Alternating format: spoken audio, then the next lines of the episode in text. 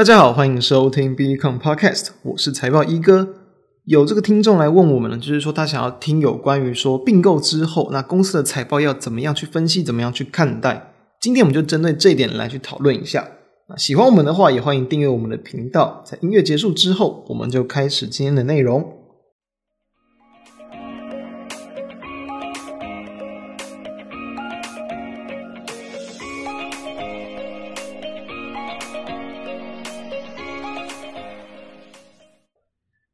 首先，我们其实要先谈呢，就是有关于并购这件东西对于这个财报的一个影响。因为现在在这个这个会计准则就是 IFRS 上路之后，其实都是以这个合并报表为主，等于说他们不会像以前哦，可能会单独再多一份这个母公司单独的一份财报出来。所以说，其实他们都会把这个所有的子公司全部整合在这个合并报表之中。那他们其实也不会去太细的。来去划分，可能你并进来的一些公司啊，不同的一些事业体啊，到底占了多少比重份额，然后可能每个单位的这个成长等等，所以等于说它其实没有那么容易的来去做这么细的一个划分。但是其实我们的重点应该是可以放在说并购之后，对于它的一个财报，或对于它的股价有没有比较明显的一个效益的提升，不管是获利率，或是不管是它的一个营运的一个数字。所以等一下我们就要来谈一下要怎么样去看这些东西哦。那当然有另一个东西。它叫做这个权益法的投资，这个并购有点算是类似，就是说可能 A 公司它去持有这个子公司哦，B 公司可能就是超过五十趴的一个这个股权。那当然，因为它不是百分之百的持有，它不算并购，但是因为它是。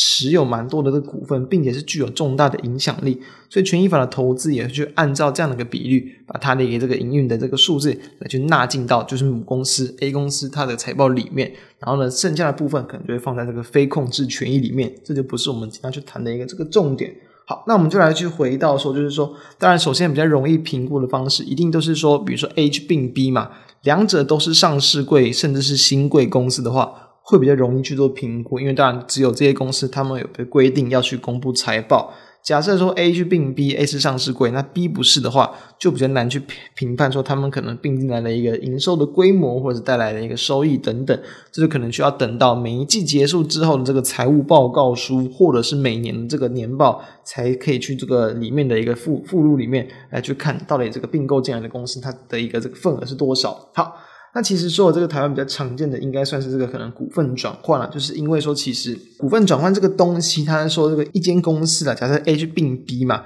，B 哦，他就把自己的已发行股份都让给 A 公司。股份啊，或者是现金等等东西，来去跟就是原本 B 公司的股东啊去做这个现金对价。通常比较常见的就是股票的一个转换，就是可能原本持有 B 公司的这个股东，可以用它的一个价格比例的算法来去转换成这个 A 的公司。那有些情况其实也可以去要求原公司帮你这个股票买回，其实都是可以的，因为它其实就只是单纯的一个这个股票的一个交易。好。那为什么这个我会谈到这个股份转换？就是因为说，其实大家都知道，并建公司需要很庞大的一个资金，所以说这个资金一定就是很关键的一件事情啦。所以股份转换这个东西呢，它是可以去透过利用这个发行新股来去这个收购对方公司，所以可以有效的来去减轻他要去筹措这一笔大资金的一个这个难度。那因此，其实今天我们等一下要举的这个例子哦，其实就是六二七一的同心电，那就并这个六二三八的胜利哦，就是在去年的时候哦，这个地方他们也是利用这个股份转换的一个方式来去并购的。那我们这边先简单介绍一下，就是六二七一的这个同心电啊，它其实就是在做这个呃陶瓷电路板，还有这个影像产品的一间这个公司。那这个六二三八的胜利呢，它主要是做这个 CMOS 影像感测器的这个封装测试的服务，这个占它的一个营运比重几乎是有来到就是差不多九十九趴左右，所以它主要也是做这种汽车用的这个 CIS 的封装。那在这个同欣电去并它，主要也是想要去加强在车用相关的这样的一个这个封装，以及像是可能在安防监控啊、消费性的这个等等。那这是他们的一个简单的一个基本的一个背景。那我们就来去看到，其实他们是在这个去年年中的时候，大约六月十九号哦去做这个股份转换的。等于说他们就是在去年的第二季中嘛，第二季还没结束就去并购了。因此。哦，胜利就是被并的这一个，我们等下可以用简单用用 A 跟 B 来去想象，其实 A 就是同心电，那 B 就是胜利，所以是 A 并 B。那 B 公司呢，它其实等于说，因为它在去年的第二季中就去被这个股份转换收购过去了。所以它目前来讲所公布的一个这个财报，就只会到最新的这个在。第一季，因此其实你现在去公开资讯观测站上面查，诶，其实你可以查得到，只是你不管查多新了，它都只会去秀给你，就是在这个呃去年的这个第一季，他们那个情况是这样，就是说通常来讲，就是呃被并购这个下市的公司啊，它其实你在任何的看盘软体啊，这种股价资讯都都找不到，你只能从一些可能财务资讯来去这个得到这间公司相关的这个讯息，所以因为刚好这两间公司都是这个上市柜公司，所以会比较容易的来去做一个评断。但我们刚谈到，因为这个合并报表嘛，等于说，其实在去年的第三季之后，诶 A 公司啊，就是同性店 A 公司就等于说，它已经完全去把这个 B 公司给并进来了，等于说它的营收、它的一个这个财报的数字，诶理所当然的应该会有比较大的一个这个转变。所以其实哦，从这个每一季的一个季度报告书中，可以得到相关的资讯，但不一定会有很详细的一些营运比重的揭露，因为其实像是在去年第三季哦，完全并进来之后。同性恋它的这个财务报告书中，它有去列出说它的一些这个客户合约的一些收入的细分，它有提到可能分成陶瓷电路板、影像产品、混合积体电路模组、高频无线通讯模组等等，其实这些主要都还是他自己原先的一些这个营运的一些比重，也就跟他其实在去年一零九年整个年度过完之后，就是年报里面。年报里面所还会列出这个业务范围嘛，它的一个营运的主要的内容，其实这个都是主要的这个四大项，等于说它其实在这个不管是年报之中，不管或是是在这个并进来之后的这个季报，它也没有去这个把这个可能这个跟。胜利这个相关的这个可能在车用相关的这个 CMOS 感测器给列进去，它可能全部都合并哦，纳入到就是这个影像产品里面。所以这个地方呢，等于说你单纯这样看，诶，或许你可以大概去推敲，但你不见得能够完全去得知他们占有的一个比重，因为本来胜利其实就有做这种影像相关的一些这个产品。那所以说呢，要怎么样更容易的来去做评估？更简单的方式就是从原本的一个营收规模，就是说你可以去看原先两家公司它大致上的一个营收的规模比重。比如说在这个股份转换之前，B 公司就是胜利，它的营收规模大约在可能一点七到两亿元左右。同性恋的话呢，大约是在五点五到七亿元左右。如果是简单的来去算一个这个比例啦，可能大概等于就是 A 公司的一个营运比重，大约就是这个可能 B 公司的这个呃，应该说在三三倍多，就可能 B 公司大概是占 A 公司的一个三成，等于说并进来之后，哎，可能会直接多了一个三成左右的一个营运比重。那在这些东西，其实在财务报告书上，其实。刚刚谈到，对于这种单纯去看财报，你只能得到整体嘛，整个合并的一个数字，所以你先对这样的一个比重有概念，你就可以去拆分说，诶，可能它的占占有的一个比重大概是多少？那可能再去推敲到原本可能它原本公司的毛利率大概是多少？可能对于它整体的一个 EPS 就会有所提升。比如说啦，原先哦，可能在过去这个并购并购之前几年，同心电就是 A 公司它的毛利率。普遍来讲，大约可能在十八到三十帕左右，就可以想想成两到三成好了。那在这个 B 公司啊六二三八的胜利，比较多的毛利率是处在这个三十到三十五帕左右，就是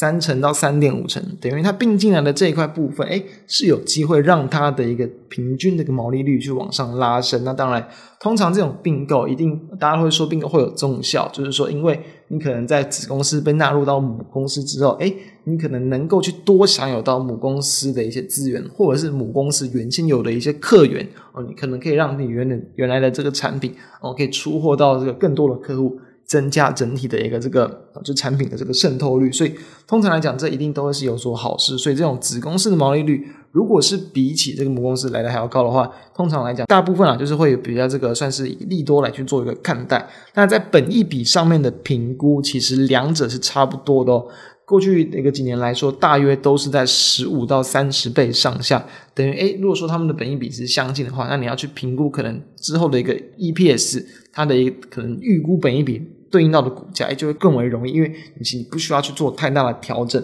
但如果说整体毛利率拉高，甚至还可以再比较简单的去往上调升个几倍，去这样子来去做看待。那我们刚谈到，其实并价的一个东西，它大约是可能会多了三成左右。那其实在这个同这个案例之中，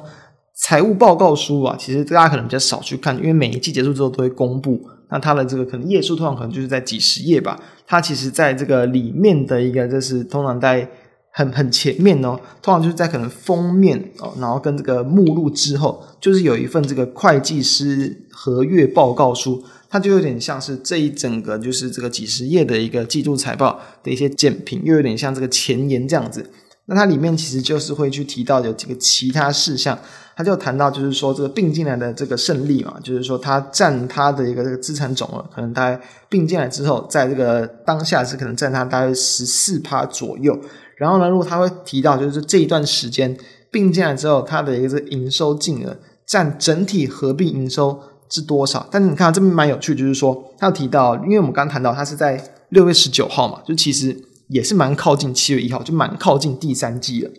所以他等于说，其实就是在第三季整个第三季往前推，可能就是大概十天左右。他有提到，就是如果是单从第三季来看，那这个 B 公司占原本 A 公司的一个营运比重大约是这个二十二趴左右。那我是在往前推到六月十九号。它大概只有十趴，诶，我想问为什么会差这么多？那当然，这就有可能只是单纯可能这个 B 公司它的一些这个营收认列可能是列在，可能就比较多都是这个列在可能在第三季。那因为可毕竟它这个第二季它是季中才并进来嘛，所以等于说它可能这段时间它没有把大部分的营收去列在里面，所以这个东西它虽然有列出它的这个营运比重，但这个其实说实话不太重要，因为这可能在每一间公司它在每一季哦。每一季每一季它本来就会有这个营运的呃高峰跟低峰嘛，会有这个淡旺季，所以这个比较不准，就还是以恒常性，可能在过去这个几年之内，它平均的营收大约的一个规模跟数字来去评估会比较准。因此，其实在去年全年的年报里面，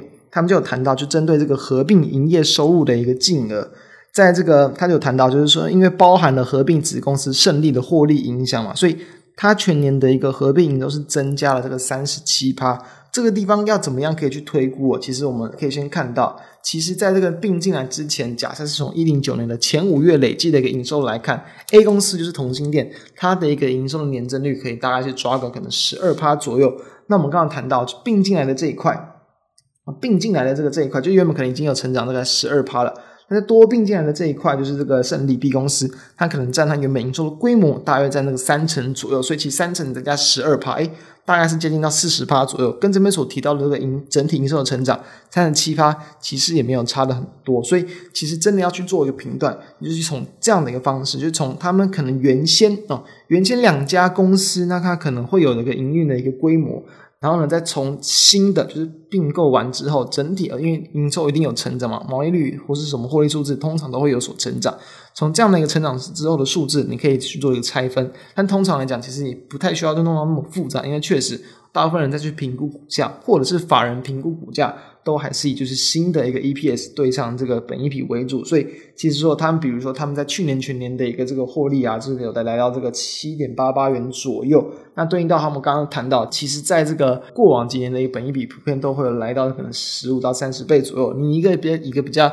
中性偏向乐观的一个角度，可能可以拉到接近三十来去看待的话，诶，那它可能其实股价成交在两百多到两百四十块左右，都还是算一个合理的一个价格。其实近期大约就是在这个价格左右，甚至有来去超过。所以对应到它后续的一个营运的一个成长，或者是它的一个获利的一个中效开始展现，其实它当然理所当然的，它的获利成长再搭配到本益比啊，可能拉高，就有机会去促进到它的股价在持续的往上创高。这样的就是几个可以来去评估，说就是并购之后的公司怎么样来去分析，怎么样去判断的几种方法，提供给大家参考。那今天就跟大家谈到这边，我们就下礼拜再见，拜拜。